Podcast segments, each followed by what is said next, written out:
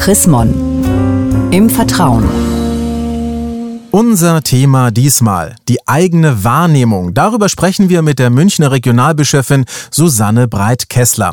In der eigenen Selbstwahrnehmung sieht man sich, sind wir mal ganz ehrlich, bevorzugt so, wie man sich gerne sehen möchte. Als Chef bin ich super verständnisvoll, als Arbeitnehmer das fleißigste, was jemals auf Gottes Erde hervorgekrochen ist und als Nachbar bin ich ein Musterexemplar der Hilfsbereitschaft. Und ich verstehe es auch überhaupt gar nicht, warum das andere irgendwie anders sehen könnten. Frau Breit-Kessler, woher kommt denn das? Ja, man möchte natürlich gut dastehen und man möchte sich nur mit den allerbesten Eigenschaften zeigen und ist dann manchmal blind für die eigenen Schwächen. Es ist ja auch wirklich so eine Art kleiner Schlag vor den Kopf, wenn man feststellen muss, man wird ganz anders gesehen. Warum tut denn das so weh? Weil es am Selbstbild richtig kratzt. Wenn der andere einem auf einmal mitteilt, hör mal, du bist überhaupt nicht so gesprächsfähig, wie du glaubst, oder du bist überhaupt nicht so hilfsbereit und gar nicht so lustig, wie du immer selber denkst, dann muss man sich neu sortieren. Also man muss sozusagen die eigene Wahrnehmung mit der Fremdwahrnehmung in Einklang bringen. Das geht in dem Moment nicht und da ist man sehr verunsichert. Und wer ist schon gerne unsicher? Jetzt könnte man ja auch ganz selbstbewusst sagen, ist mir doch völlig egal, was die anderen denken. Ich weiß ja, wie ich bin. Oder ist das nicht ganz so gut, weil ich mir da doch vielleicht in die Tasche lüge?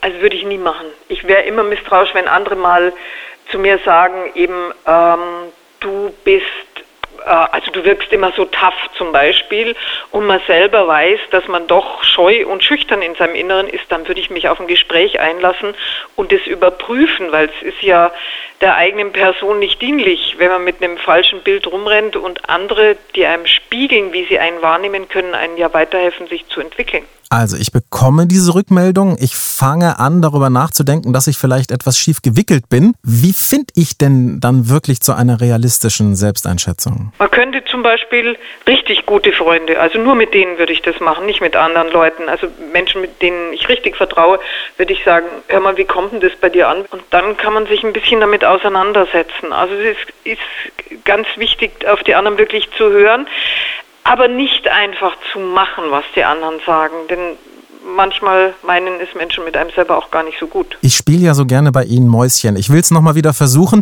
Äh, wann gab es denn mal bei Ihnen so eine Situation, wo Sie auch völlig erstaunt und vielleicht auch erschrocken darüber waren, wie andere Menschen Sie gesehen haben? Das passiert mir immer mal wieder, dass andere denken, ich bin total selbstsicher und vollkommen überzeugt von allem, was ich mache.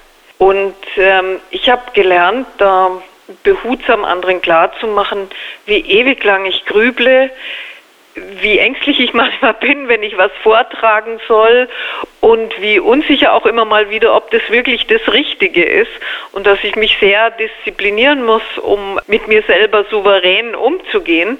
Und das hat dann schon für manche Überraschung gesorgt. Frau Breit-Kessler, vielen Dank auch für diese Überraschung wieder und mehr zu diesem Thema, die eigene Wahrnehmung von und mit der Münchner Regionalbischöfin Susanne Breit-Kessler gibt's natürlich auch zum Nachlesen, nämlich in der neuesten Ausgabe des Magazins Chrismon. Ein Blick in das aktuelle Heft lohnt sich allemal. Sie haben darüber hinaus noch Fragen, Anregungen, dann freuen wir uns auch über eine E-Mail. Schreiben Sie an vertrauen@chrismon.de. Ich sage derweil Dankeschön fürs Zuhören.